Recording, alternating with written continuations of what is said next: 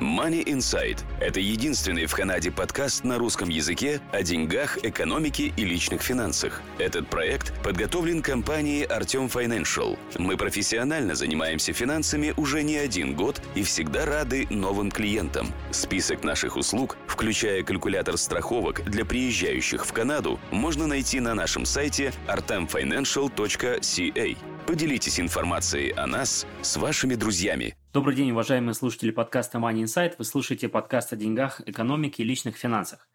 Как всегда, в студии нахожусь я, Глеб Кобец и Артем Бычков. Добрый день. И сегодня мы будем а, вести интересную беседу а, со специалистом. Сегодня мы записываем подкаст на тему бизнес-планов. Что это такое, для чего они нужны, как составлять, какими а, приемами пользоваться и как убеждать инвесторов а, вкладывать в ваш бизнес и вообще для чего весь бизнес-план нужен.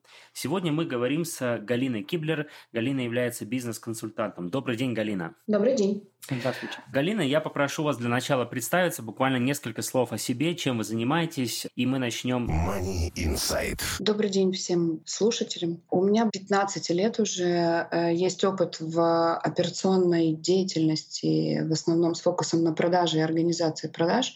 Последние несколько лет я консультирую малый бизнес по вопросам организации, открытия, ну и, собственно, бизнес-планирования в том числе. Хорошо, давайте тогда поговорим сначала в целом для тех, кто, может быть, не знаком, а, что такое бизнес-консультирование и бизнес-планирование, для чего в целом нужен бизнес-план, что это такое, зачем его составляют?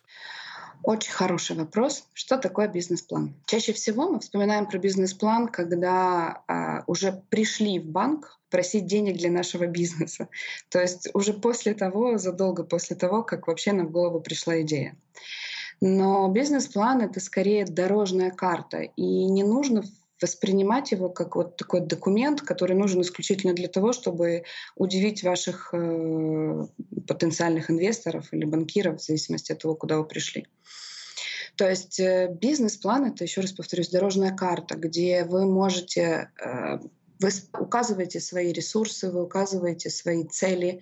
И самое главное, что когда вы его делаете, вы отвечаете на вопрос не только, что вы хотите достичь, но также вы отвечаете на вопрос, как вы к этому придете. А, в двух словах, что такое бизнес-план. То есть... Хорошо, а насколько а, он детальный должен быть? То есть или есть определенная, скажем, вообще есть ли определенная структура, по которой он составляется, какие-то обязательные требования, и насколько детальным он должен быть? Смотрите, Эм, сколько людей пишут бизнес-план, вот столько внешних э, видов и форматов вы можете найти. То есть нету какого-то единого правила, что вот, вот точно в такой последовательности, в точно такой э, структуре. Но а есть обязательные элементы, которые там должны быть. Угу. Я к элементам вернусь еще чуть-чуть попозже. Сейчас проговорю про внешний вид. Если мы э, говорим про бизнес-план, который мы составляем для себя, для того, чтобы оценить идею, которая нам пришла в голову вот у нас есть идея, мы хотим открыть бизнес-план, мы хотим открыть бизнес, с чего нам начать? Вот тут и начинается ваша работа по бизнес-планированию. Это не значит, что вы в этот момент взяли листочек а, и сели вот четко, значит, в структуре, значит, я вот буду описывать там summary, буду описывать там какой-то value свой, а, рынок, клиентов и так далее. Но в этот момент, когда вам пришла идея, вы задались вопросом, как мне это реализовать, вы уже начали работать над своим бизнес-планом. То, что касается внешнего вида и насколько он должен быть детальный, э, опять же, зависит от адресата, кому вы это делаете. Э, если речь идет про банк, то да, там, безусловно, есть требования, как это должно быть. А они смотрят на язык, как это описано. Есть определенные, конечно же, требования. То есть это должен быть структурный документ, там должен быть титульный лист, оглавление. Все должно быть понятно, для чего оно существует в этом документе. Угу. Теперь возвращаемся к основным частям, которые должны быть в бизнес-плане. По сути, это, скажем так, набор маленьких отдельных планов. Это должен быть обязательно маркетинговый план, финансовый план, а, операционный план и а, HR-план. В разных э, примерах еще можно сделать небольшой, скажем так, отход в сторону и сказать, что если вы вдруг задались э, идеей написать бизнес-план, то вы заходите в Google, просто делаете бизнес-план templates, и он вам выдает их бесчисленное множество, где вы можете увидеть, чего, как и зачем. Э, насколько я знаю, в Канаде BDC, э, у них на сайте прям есть, вы можете получить кит, то есть набор как правильно делать бизнес-план, они вам дают инструкцию и дают вам а, трафарет прям такой, как вы должны его делать. Я вставлю 5 копеек. Для тех, кто не знает, BDC – это Bank Development of Canada. Это организация, у которой можно получить э, финансирование на разные проекты, на разные бизнесы. Да. И теперь возвращаясь к частям э, бизнес-плана. В разных документах вы можете видеть эти названия, которые я сказала, они могут называться по-разному. Например, HR-план или Human Resource или план персонала, человеческих ресурсов. А если коротко, то оно в большинстве случаев будет называться просто Our Team, наша команда. И речь там должна идти о том, какие люди вам нужны, как вы видите свою структуру, то есть сколько людей будет работать в вашем бизнесе, их основные э, обязанности, чем они будут заниматься. Ну и также указать э, уровень зарплаты, который вы планируете устанавливать, так как это будет перекликаться потом с финансовым планом. Что еще хочу сказать про эти части, что э, они хоть и отдельные, но они очень тесно связаны между собой. И когда вы работаете над своим планом, то вы, по сути, будете возвращаться к ним так или иначе. То есть, что я имею в виду? А, начнем с маркетингового плана. Он кажется очевидным на поверхности, потому что если вы делаете идею, ну, у вас есть идея, вы хотите сделать план, то вы, вы в первую очередь задаете себе вопросом а, про рынок. Вы должны посмотреть э, какую-то общую информацию про этот рынок. Он вообще есть или нету, а, какая у него емкость. Э, это все можно на самом деле найти в открытых источниках, э, которых множество. А, в частности, еще могу сказать, как выяснилось, очень немного людей знают, но в Канаде есть организации, которые занимаются поддержкой а, малого бизнеса, информационной поддержкой. Они есть, и э, отделение есть в каждой провинции, где совершенно бесплатно вы можете получить консультации. А, но что мне больше всего в этом нравится, то, что они дают совершенно бесплатно маркетинговую информацию. То есть э, вы можете запросить обзор, вы можете запросить какие-то там демографические данные, все это получаете довольно быстро, и что немаловажно для, для нового бизнеса, совершенно бесплатно. А как эти организации называются? А, ну, в частности, например, в Соскочеване а, эта организация называется Square One, а в Альберте эта организация называется Business Link. Uh-huh. А, их можно все найти на сайте canada.ca. А, есть раздел Business Networking in Canada, это федеральный сайт будет, государственный, uh-huh. где путем манипуляции перехода по ряду ссылок вы можете их найти. Uh-huh. Хорошо. Повторюсь еще раз, это бизнес-линк в Альберте и Square One в Соскочеване. moneyinsight.ca YouTube-канал. Все о финансах в Канаде на русском языке. Вы сказали, что в основном бизнес-план нужен для тех людей, которые начинают бизнес, и они хотят получить какое-то инвестирование или они хотят получить деньги от банка, скажем, в виде кредита на развитие своего бизнеса. Обязательно ли его всегда... Не совсем. Да, Я но здесь мой, мой, мой вопрос как раз и уточняет этот, этот постулат, что обязательно ли э, составлять бизнес-план только при том случае, когда хочешь получить финансирование, или в целом, в целом он полезен э, для любого бизнеса, даже если есть свои деньги на развитие? Ну, вы, по сути, ответили уже на этот вопрос, потому что как раз наоборот. Часто самая распространенная ошибка, что про бизнес-план вспоминают только тогда, когда речь идет про то, чтобы получить кредит в банке. Но на самом-то деле бизнес-план нужен абсолютно всем. И очень важно потратить время до того, как начать тратить деньги на реализацию своей идеи. Потратить время на составление этого бизнес-плана. То есть на проработку всех этих составных частей. Потому что есть еще такой момент э, он будет очень ярко виден, когда вы попытаетесь составить финансовый план. Финансовый план у вас будет состоять из двух частей. Он будет состоять из плюса и из минуса, из того, что вы планируете получить, заработать, и из того, что вы должны потратить. И очень часто, если мы не делаем вот эту вот расходную часть до того, как, мы можем неправильно распланировать свои ресурсы. То есть, а, когда вы составите эти две части, по сути, что у нас получается, когда мы говорим про план продаж и про то, что мы хотим заработать? По сути, он у вас получится изначально как целеполагание, то есть как цель. Вы, когда напишете всю свою расходную часть, вы посчитаете, сколько вам нужно продавать для того, чтобы покрыть все свои расходы и еще заработать столько, сколько вы хотите. И вполне может получиться так, что та цель, которая покрывает все ваши расходы, она будет нереалистична. То есть, опять же, отвечая на вопрос «как», вы можете опять вернуться к маркетинговому плану, пересмотреть свою маркетинговую стратегию, там еще может быть много-много всего. Но суть такова, что когда вы поймете, что, возможно, вы не сможете сразу получить тот, ту прибыль и тот уровень дохода, который вы хотите, вам придется пересмотреть свою расходную часть. Где вы сможете ее сократить, вы ее сократите. Но вполне возможно, что вы ее не сможете сократить, и тогда вам придется выставить приоритеты. Соответственно, если у вас есть какая-то ограниченная там, кредитная линия или свои собственные сбережения, которые вы хотите на это потратить, то есть свои ограничения в финансах, вам нужно будет составить этот финансовый план для того, чтобы ответить на вопрос, на что я должен потратить в первую очередь, а какие расходы я смогу отложить на более поздний срок. Тогда у меня вопрос, если человек начинает бизнес, и он э, мало себе представляет, какие будут расходы, э, как он может составлять детальный бизнес-план, если он даже он просто плавает в этих расходах, и цифры могут отличаться там на, на 100%. Вот именно для этого и нужен бизнес-план, для того, чтобы все проверить. То есть, смотрите, еще основная ошибка, очень распространенная ошибка, которую делают люди вот в первый раз, когда задумываются о создании бизнеса. Во-первых, предположения должны быть детальными, то есть если я предполагаю, что эта услуга, например, я хочу начать услугу предоставлять фермерам или строителям. Я считаю, что им она точно нужна, но я при этом сам не строитель. И в строительном бизнесе, как вы сказали, плаваю то как минимум нужно пойти к двум-трем строителям и задать им вопрос, или к фермерам, вам действительно это надо или нет. Это называется подкрепить свои предположения фактами. И далее, когда вы вот эти вот факты будете собирать, у вас и получатся расходы. То есть, например, вы сидите себе и фантазируете, что для моего бизнеса мне нужна какая-то производственная площадка. Ну, например, я планирую что-то производить, мне нужен какой-то станок, соответственно, этот станок мне нужно поставить. В мой гараж он не поместится, значит, мне нужно арендовать какой-то ангар, помещение, ну, что-то мне надо арендовать. А, как вы, то есть статью расхода на аренду помещения вы должны заложить.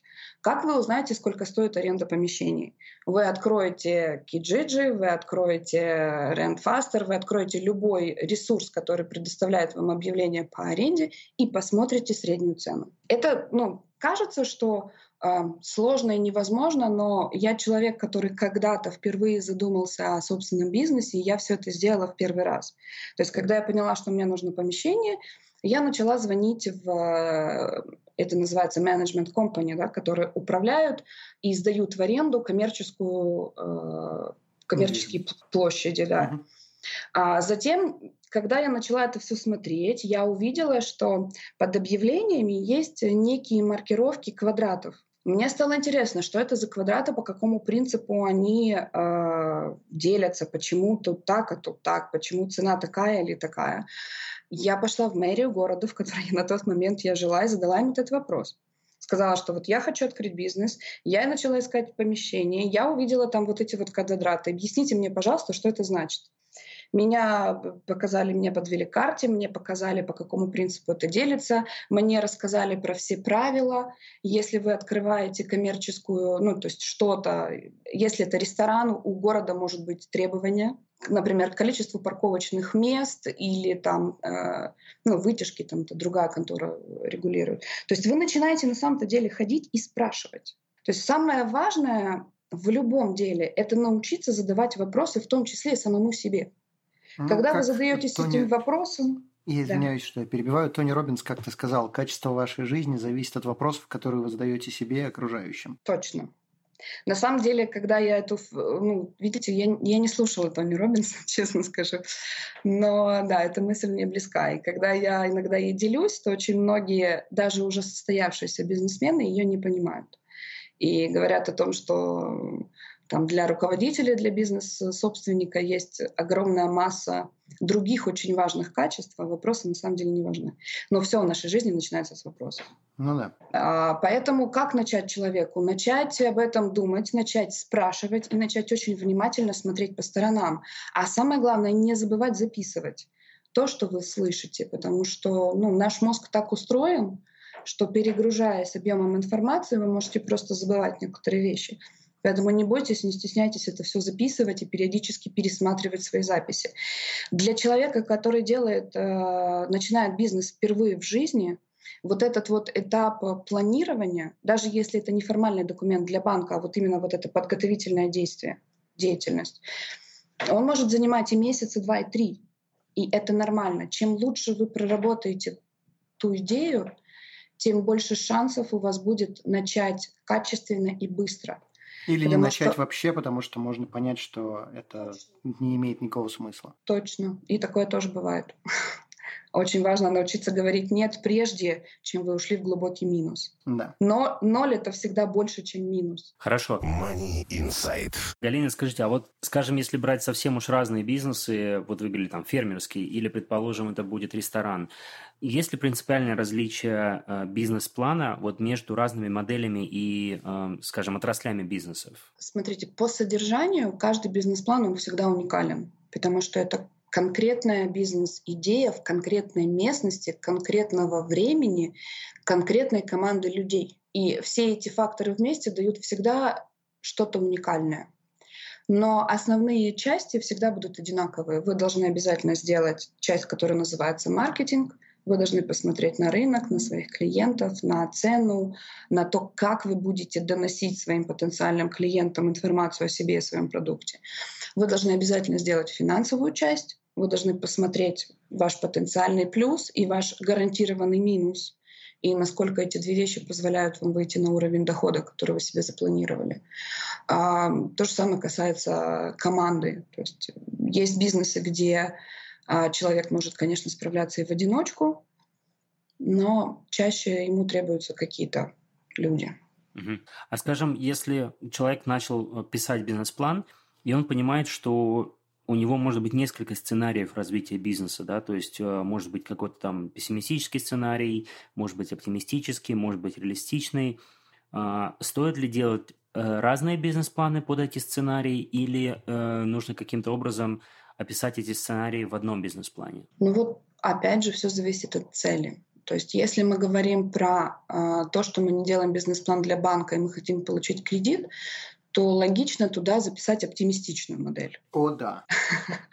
Но если мы говорим про то, что человек находится на стадии принятия решения, и бизнес-план используют как процесс, то если у человека родилось три возможных сценария, я этому человеку могу крепко пожать руку и поаплодировать. Он абсолютно адекватно оценивает ситуацию, потому что может быть все что угодно. Может быть и пессимистический вариант.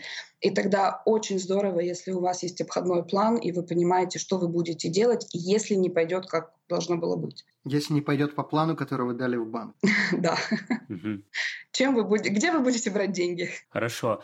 А встречали ли вы, допустим, а, ситуации, когда, ну, скажем, бизнес был или уж совсем простым, или какая-то у него была такая специфика, что, ну, бизнес-план, в принципе, не требовался. То есть можно было начинать и просто вперед, вторую передачу и полный вперед. Сейчас буду повторяться и ходить опять по кругу. Смотря что считать бизнес-планом. Если мы говорим про бизнес-план как про документ, то, естественно, есть сотни и даже тысячи бизнесов, которые начинались без этого документа.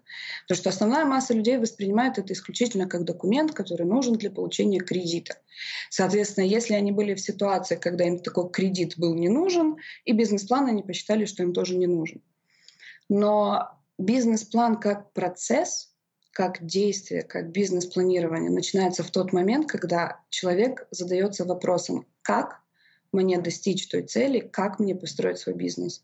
Соответственно, так или иначе, все люди делали действия, называемое бизнес-планирование.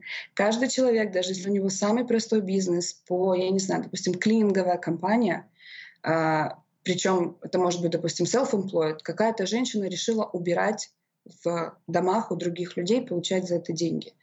Скорее всего, она не делала бизнес-план, потому что вложения у нее минимальные, это купить э, там, какие-то инструменты и моющие средства. А объявление она может дать на Kijiji, это тоже ей не будет стоить э, ничего. Но она должна была подумать о том, ответить на вопрос, как обо мне узнают, и придумать тот самый Kijiji. Она должна была ответить на вопрос, какие ресурсы мне нужны, и составить список моющих средств и тряпок. Она должна была ответить э, на вопрос, сколько клиентов у меня должно быть, чтобы это ремесло меня кормило. Соответственно, она составила свой э, план продаж. Угу. Даже и в голове, но тем не менее все равно. Хорошо. Путешествуете? Мы обезопасим ваш путь. Страховки на все виды путешествий, приезжающим в Канаду. Калькулятор находится на нашем сайте atomfinancial.ca. У меня такой вопрос. Предположим, человек составил все-таки бизнес-план, проработал все вопросы, вот от которых все, все разделы этого бизнес-плана. Следующий вот этап, и я думаю, что это такой уже больше совет, наверное, из вашей личной практики, как ему, скажем, валидировать этот бизнес-план, да, и актуализировать. То есть стоит ли его кому-то представить в тестовом режиме, чтобы не идти сразу в банк, как первая проба пера, а до этого как-то потренироваться? Да, стоит. Угу. Это короткий ответ, длинный ответ. Вы должны найти в своем окружении, и это желательно не должен быть член вашей семьи, не должны быть родные для вас люди, потому что у них а, субъективное восприятие вас и ваших идей. А вы должны найти человека в своем окружении с довольно критическим мышлением. Может быть, даже попросить, в моей практике такое было, попросить поспорить с вами и предоставить ему этот бизнес-план, предоставить эту идею именно с той целью, чтобы он вас покритиковал. А, это упражнение очень хорошо помогает увидеть ваши слабые стороны, что вы, возможно, не учли или где, возможно, вы споткнетесь и заранее к этому как-то подготовиться. Mm-hmm. Но я скажу, что в моей практике даже SEO больших компаний делали такое упражнение, когда у них была какая-то идея, они звали а, своих подчиненных, по сути, и просили с ними спорить. Это абсолютно нормальное, адекватное действие любого здравомыслящего человека. А после Там... этого подчиненных не увольняли? Нет. Я спорила, я всегда спорила. Меня не увольняли. Хорошо. У меня вопрос, э, как назначаются цены?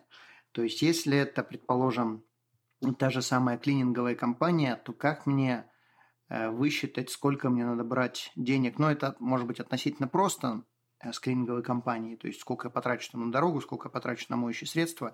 Но если это какой-то более серьезный бизнес, в котором работают несколько человек, то как вообще назначаются цены? Ценообразование – это очень такая большая тема, потому что цена, а, она получается на пересечении двух моментов. Первый момент – это рынок вы должны посмотреть, сколько за такую же или аналогичную услугу берут другие люди. Вполне возможно, что вы выходите, вы новичок, ну, новичок в каком плане, что до вас этого никто не продавал, вы какой-то совершенно новый продукт привезли на рынок или какую-то совершенно новую услугу запускаете, то э, вам нужно будет смотреть тогда на цены аналогичных услуг или на цены аналогичных продуктов. Но в большинстве своем это будет какая-то среднепотолочная цифра вот, по рынку серии, сколько люди готовы заплатить, как вы думаете. И, вот. Но есть еще вторая часть э, ценообразования, то, что называется себестоимость, или вот это та самая расходная часть. И почему так важно ее сделать до того, как. Если вы планируете, что у вас будут работать наемные сотрудники, вы должны записать их зарплату как свои постоянные затраты, включая там аренду, еще какие-то вещи, там коммунальные платежи, не знаю, свет, тепло и так далее.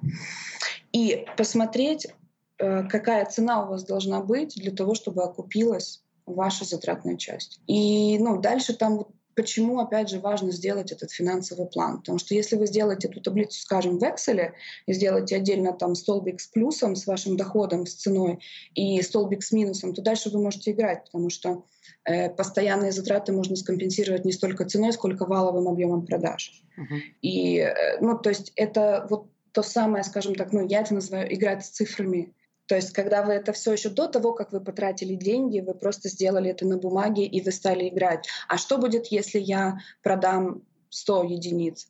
А если у меня не получится, я продам только 10. А если у меня получится не 100, а 200.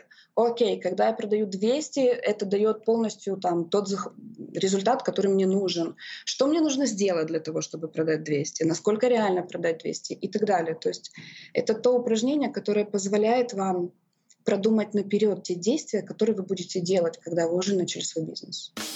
Money Insight.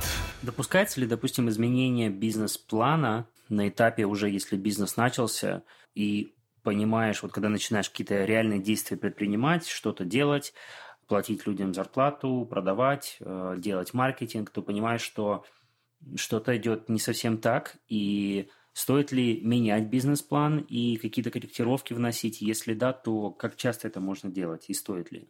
Это нужно делать обязательно. Потому что, а, как есть эта поговорка, мы, человек предполагает, а Бог располагает, или как-то так. Да, да. То есть на самом деле самый лучший план — это факт. Угу. Что бы мы ни спланировали, жизнь будет другой. И это нужно просто принять как факт. Наша задача сделать план максимально приближенный к жизни. Но понимание того, что жизнь будет другой, ну, оно просто есть. Соответственно, когда вы начинаете, вы смотрите, я планировал там через три месяца выйти на такой уровень, у меня не получается. Опять же, мы возвращаемся к теме важности задания вопросов. Каждый раз вы задаете себе вопрос «почему?». И если, например, вы рассчитывали, что, а, не знаю, вы примете участие в какой-то выставке, а, и после этой выставки у вас появится 10 новых клиентов, а они не появились, то важно было еще на момент выставки, когда вот кто-то начинает заинтересовываться вашим продуктом, вы должны ему задать вопросы, вы должны с ним разговаривать. Вам нравится или нет? А что вам не нравится? Что бы вам хотелось? А почему вы ищете? Почему вы заинтересовались? То есть вам нужно обязательно получать обратную связь от рынка, от ваших потенциальных клиентов, даже не состоявшихся. Я понимаю, что сказать легче, чем сделать, потому что ну, не будете же вы цепляться к каждому прохожему на улице и задавать ему этот вопрос. Но эм, это больше укладывается в этот совет о том, что вы должны быть внимательны и смотреть очень внимательно по сторонам и ловить вот каждый, каждую информацию, каждый фидбэк, который может быть вам полезен.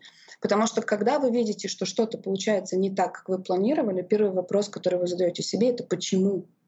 И вам важно найти на это ответ. А, вполне возможно, что первый ответ будет неверным. Вы можете заблуждаться. Но когда вы ответите «почему?», например, а, вы решите, что высокая цена, и вы запустите в ответ на это, вы измените немножко свой бизнес-план, запустите какую-то промо-акцию, например, вы предложите какую-то существенную скидку. Пройдет еще месяц, и вы все равно не получите того результата, который вы рассчитывали. Это будет говорить о том, что первое предположение, что причиной является цена, оно было неверное. И вам стоит дальше продолжать искать ответ на вопрос «почему?». Что не так? Что, что, что, что пошло не так? То есть если, если э, ваша жизнь, ваши факты, реальность не соответствуют вашему плану, значит, вы ошиблись в своих предположениях. Вы либо переоценили рынок, либо переоценили себя, либо переоценили продукт, либо что-то еще предположили неверно. И очень важно понять, что именно чтобы это исправить. Да, ну и мне кажется, вот позвольте добавить, что мне кажется, что вот как раз и а, привлекательность и вообще ценность э, предпринимательства в том, что предприниматель, он хоть, конечно, и рискует каждый день, но в то же время это настолько увлекательный процесс, потому что ты постоянно ищешь правильные ответы на свои же вопросы. И методом, к сожалению, проб и ошибок, потому что, ну, не бывает, наверное, бизнесов, которые не ошибались и не терпели какие-то неудачи, но методом проб и ошибок – постоянно тестируешь какие-то свои там гипотезы или какие-то свои утверждения и находишь таким образом правильный путь для своего бизнеса. С вами сложно поспорить. А, Галина, у меня тут вопрос еще был. Вот мы говорим о бизнес-план. В самом, в, самом названии а, есть слово «план». Какой горизонт планирования должен быть у бизнес-планов? Это должно быть хотя бы три года, но э, здесь важно понимать детализацию, потому что если мы еще ничего вообще не начали, то, конечно же, очень сложно предположить, э, что же там будет на третьем году жизни. То есть 3-5 лет. Э, единственное, что мы понимаем, что первый год он должен быть довольно детальный, его нужно желательно сделать помесячно, для того, чтобы мы, вы могли делать потом срез, то есть э, смотреть, насколько вы движетесь по плану, насколько вы его выполняете. То есть, грубо говоря, не ждать год, а через год сказать, ой, не получилось а иметь возможность отслеживать это в течение года и в течение же этого же года делать какие-то изменения, корректировки и в своих действиях, и в цифрах. И, соответственно, мы понимаем, что если мы делаем план на 5 лет, допустим, на 3 года, то через полгода первые мы должны будем скорректировать второй и третий. То есть это живые цифры. Э, скажем так, чем дальше горизонт, тем больше шансов, что вы не попадете и будете слишком далеки от реальности. Но э, как цель вы должны это перед собой иметь. Дальше вы можете опять же убедиться в том, что э, вы ошиблись в каких-то своих предположениях, и этот план изменить. скорректировать. Но его стоит иметь для того, чтобы когда у вас закончится, допустим, первый год, у вас не было вот этого вот провала временного, что «Ой, а что же дальше?» Угу. А в случае вот сотрудничества с банками, когда представляешь бизнес-план банку, и, допустим, а, они дают кредит, начинается работа, насколько банки э, строго ставят в рамки, скажем, выполнения этого бизнес-плана, насколько вот гибко здесь доступна для предпринимателя. А, насколько я помню, есть такой даже термин, как ковенанты, когда накладываются определенные ограничения на те или иные действия. Вот э, у вас из практики с банками какая вообще была ситуация? А, смотрите, под собственные бизнесы я, под малые бизнесы, я кредиты в банках никогда не брала к сожалению, не могу поделиться таким опытом. Или к счастью. Личным. Или к счастью, да. Но если говорить, допустим, из моего прошлого корпоративного, когда я работала в крупном бизнесе, который использовал кредитные деньги, использовал э, евробанды и так далее, займы, то да, есть ковенанты, и, и опять же, самый лучший план — это факт, и, слава богу, это понимают э, абсолютно все в этом мире. То есть э, есть понимание того, что вы не можете копейка в копейку попасть в свои цели. Чем дальше горизонт, тем больше это ковенанта будет. Но да, то есть смотрите, когда мы говорим про банки, которые дают вам деньги, важно понимать, что единственная задача, то есть банк, он не добрый самаритянин, который ставит себе целью подарить вам счастье собственного бизнеса. Он зарабатывает на этом деньги. Соответственно, когда они принимают решения, они оценивают риски. И в зависимости от того, как они оценят эти риски, они, во-первых, примут решение, давать вам деньги или не давать. И если они все-таки примут решение вам давать, то они, соответственно, выставят какие-то условия, как они будут, э, грубо говоря, страховаться потом от этого. Угу. То есть на каких условиях это будет да. выплачиваться, какие проценты, как часто с вами надо встречаться, как часто это пересматривать? Да, и ну, тут, тут важно понимать, что э, очень много факторов в этом задействовано. Это будет зависеть и от суммы, которую вы будете просить. Это будет зависеть также от того, что, чем вы э, скажем так, прогарантируете этот займ. То есть, э, если у вас какие-то свои средства, но это может быть как денежные средства, которыми вы гарантируете, но это также могут быть, допустим, ваши остатки на складах, это может быть какое-то оборудование, которое уже у вас есть. Кроме всего прочего, банки очень любят видеть динамику, то есть э, они хотят видеть стабильную динамику роста. Например, ваш бизнес действует, работает на рынке уже два года, и все эти два года вы показываете рост. Он может быть не сногсшибательный и не какой-то там э, э, взлет, скажем так, стремительный, но он должен быть стабильно в плюс. Money Insight. Ваш подкаст о финансовой грамотности. Хорошо, а вот из вашей практики, может быть, корпоративной или а, уже частной, какие вы можете дать советы по поводу того, скажем, вот best case да, для бизнес-плана? То есть, что является таким ключом к успеху в а, своем бизнес-плане? То есть, если человек кому-то его собирается представлять и рассчитывает на то, что кого-то это заинтересует. Вот на что следует в первую, может быть, очередь обращать внимание? Если мы начинаем говорить о том, что я сделал бизнес-план, и мне важно завлечь инвестора, будет ли это частный или банк, важно понимать такую простую вещь, особенно это касается частных инвесторов. Фокус внимания человека будет длиться не больше трех минут. То есть, если вы не сможете его заинтересовать в первые три минуты своей идеей, можете считать, что он больше вас не слушает. А, соответственно, вы должны быть настолько уверены в своей идее и в своем документе, чтобы в три минуты сделать тот самый пич, после которого вам, вас, ваш инвестор потенциально заинтересуется и захочет слышать больше.